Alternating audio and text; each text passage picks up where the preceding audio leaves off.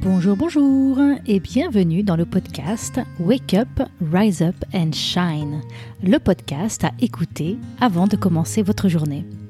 Je suis Christine Levicki, auteure des best-sellers J'arrête de râler et Wake Up, et à travers ces différents épisodes, je souhaite vous partager de nouvelles perspectives. De l'inspiration, bien évidemment, mais aussi des actions concrètes pour vous permettre de vivre la vie que vous avez choisie. Avant de commencer ma conversation, je voudrais prendre le temps de vous annoncer l'ouverture des inscriptions pour mon programme La Voix d'Athéna. Pendant 12 semaines, je vais vous accompagner à réveiller vos super pouvoirs féminins, à faire la paix avec votre corps et avec votre sexe, et vous déployer sans retenue ni délai. J'ai l'intime conviction que la connexion à notre être sexuel peut être une clé puissante pour développer notre magnétisme, notre impact et notre créativité. Vous trouverez le lien pour découvrir le programme et réserver votre place dans les notes de cet épisode. Aujourd'hui, je dédie ce nouvel épisode de Wake Up, Rise Up and Shine aux femmes. Nous les femmes qui courons à longueur de journée. Nous les femmes qui sommes plus débordées que jamais avec nos boulots, nos partenaires, nos enfants, nos familles, nos amis. Toujours à mettre les besoins des autres avant les nôtres. Nous les femmes qui sommes constamment harcelés par les médias et la société pour nous dire à quoi on doit ressembler, soit belle, et comment on doit se comporter, soit sage. Nous les femmes qui subissons ou craignons de subir les violences et les agressions, et qui ne sommes jamais sûrs d'être en sécurité quand tout simplement nous marchons dans la rue.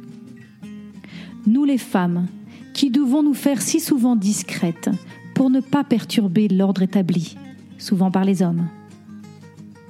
Nous les femmes, qui vivons dans une société patriarcale, qui est parfois si prévalente que nous ne nous rendons même plus compte des inégalités que nous subissons. Tout le monde, nous y compris, trouvons encore trop souvent juste ça normal. Mais cet épisode est aussi pour nous les femmes qui portons en nous tant de puissance et de bonté nous les femmes qui avons été conçues pour créer, nous les femmes portons en nous une intelligence et une sagesse qui ne demandent qu'à être révélées, nous les femmes qui n'avons qu'une seule envie, c'est de rayonner, nous les femmes qui sentons bien que nous sommes appelées à influencer l'avenir de l'humanité. Alors cet épisode est pour vous si vous n'en pouvez plus de vous sentir petite ou insignifiante. Vous passez tellement de temps et d'énergie à vous occuper des autres, vos enfants, votre conjoint, vos parents, vos collègues, votre patron, que vous ne savez plus vraiment qui vous êtes ni ce que vous voulez vraiment. Votre vie vous ennuie, vous avez mis vos désirs de côté et vous n'osez plus rêver. Votre relation à votre corps est compliquée, car trop souvent teintée de jugement et de honte. Vous avez si souvent l'impression d'être trop ou pas assez. Aujourd'hui, j'ai envie de parler de nous, de notre vie, de notre réalité et de notre place dans la société. Alors même si c'est vrai que les choses changent, nous pouvons tout de même constater que nous vivons encore dans une société qui est très influencée par des millénaires de patriarcat. Le travail des hommes continue d'être mieux valorisé que celui des femmes. Que ce soit au niveau du salaire au boulot ou bien au niveau de la répartition des tâches à la maison, nous sommes encore bien trop nombreuses à avoir la mauvaise part du gâteau. Attention, ici, l'idée n'est absolument pas de faire le procès des hommes. Je suis personnellement entourée d'hommes formidables qui veulent le plus grand bien aux femmes. Mais la réalité est que nous tous, hommes et femmes, avons grandi dans cette société patriarcale. Et parfois, nous en reproduisons nous-mêmes des mécanismes sans même avoir conscience de leur incohérence. C'est un peu comme les poissons qui savent pas qu'ils nagent dans l'eau. Si vous essayez de leur expliquer, ils vous répondraient de l'eau, euh, quelle eau? Ils sont entourés d'eau, mais ils ne peuvent pas la voir. Il faudrait qu'ils sortent hors de l'eau pour voir l'eau. Il en est de même de notre culture et de la manière dont les hommes et les femmes se positionnent entre eux. Souvent, les inégalités ne sont pas tant de la faute de la dominance des hommes que la faute de notre culture. Si nous voulons que ça change, nous devons tous changer, y compris nous, les femmes. Nous sommes invités, nous les femmes, à revisiter la manière dont nous nous positionnons dans notre vie. Combien de fois avons-nous douté de notre capacité à prendre une décision? Combien de fois avons-nous voulu faire valider un choix ou un avis par les hommes dans notre vie? Notre père, notre frère, notre conjoint? Comme si les hommes, parce qu'ils sont hommes, étaient plus capables de savoir ce qu'il faut faire dans telle ou telle situation. Combien de fois avons-nous douté de notre capacité à faire des choses que nous voulions faire ou à réussir? Nous doutons de nous-mêmes. Nous nous sabotons. Nous avons si souvent trop souvent l'impression de ne pas être légitime ou capable. La société véhicule l'idée que les femmes doivent attirer l'attention des hommes pour avoir leurs besoins satisfaits. Telle une princesse qui attend désespérément son prince charmant, on nous fait croire que nous avons besoin d'un homme pour être accomplis et en sécurité.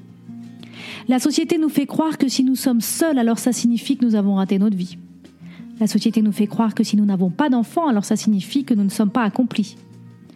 Nous avançons donc dans notre vie de femme avec la croyance que si nous n'avons pas d'homme, alors nous sommes perdus. Et du coup, nous créons une relation de dépendance et d'infériorité qui nourrit les inégalités que justement nous dénonçons par ailleurs. Dès que nous doutons de notre propre pouvoir, nous le remettons entre les mains des autres, notre patron, notre partenaire, nos parents ou la société. Et alors, on se sent mal et on râle. Oui, c'est vrai, les hommes ont besoin d'apprendre à reconnaître la valeur des femmes. Mais d'abord, nous devons reconnaître la valeur de qui nous sommes.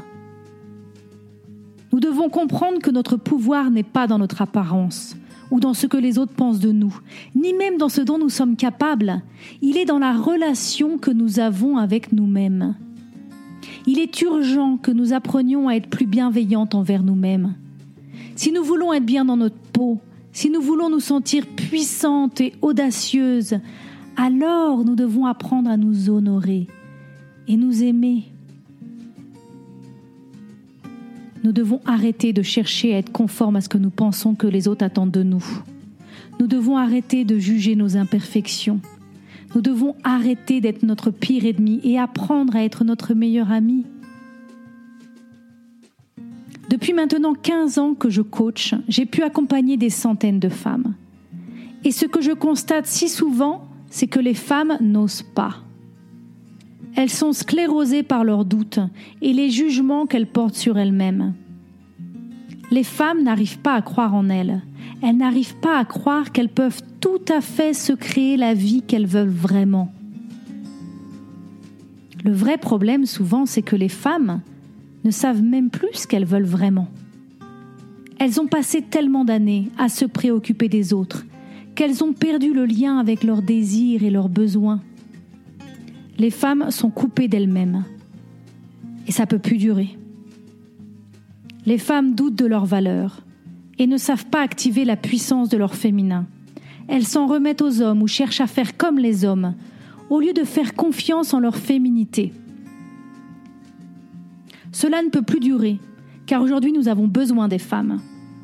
Notre société est en crise et nous avons besoin de la pertinence du regard des femmes. Nous avons besoin d'entendre la voix des femmes. Nous avons besoin que les femmes se lèvent, qu'elles osent influencer l'avenir de notre humanité. Plus que jamais, il est temps que les femmes se réveillent et qu'elles osent être femmes. Arrêtons de remettre en question nos intuitions, Arrêtons de chercher l'approbation des autres. Arrêtons de douter de nos capacités. Arrêtons de renier la puissance et l'intelligence qui nous habitent. Arrêtons de vouloir faire comme les hommes et honorons notre propre manière de fonctionner. Honorons nos limites, nos oui et nos non. Pour savoir ce que nous voulons, nous devons apprendre à ne plus tolérer ce qui ne nous convient pas. Nous devons oser déranger. Alors prenons soin de nous à un tout autre niveau. Prenons nos vies en main. Aimons-nous. Aimons-nous. Aimons-nous. Et pour cela, j'ai l'intime conviction que la toute première chose que nous devons faire, c'est faire la paix avec notre corps de femme. Ce corps qui croule sous tellement de jugements et de honte. Dès la puberté, nous avons appris à nous méfier de ce corps. Ne montre pas tes formes ou t'es une salope. Cache ce décolleté où tu es en danger. Sois belle si tu veux être aimée. Sois intelligente si tu veux être respectée. Nous devons faire la paix avec nos seins, avec nos fesses, avec notre taille, avec nos jambes. Nous devons arrêter de constamment juger ce corps, lui reprocher d'être trop ou pas assez. Nous devons arrêter de nous laisser influencer par les messages que véhiculent les médias.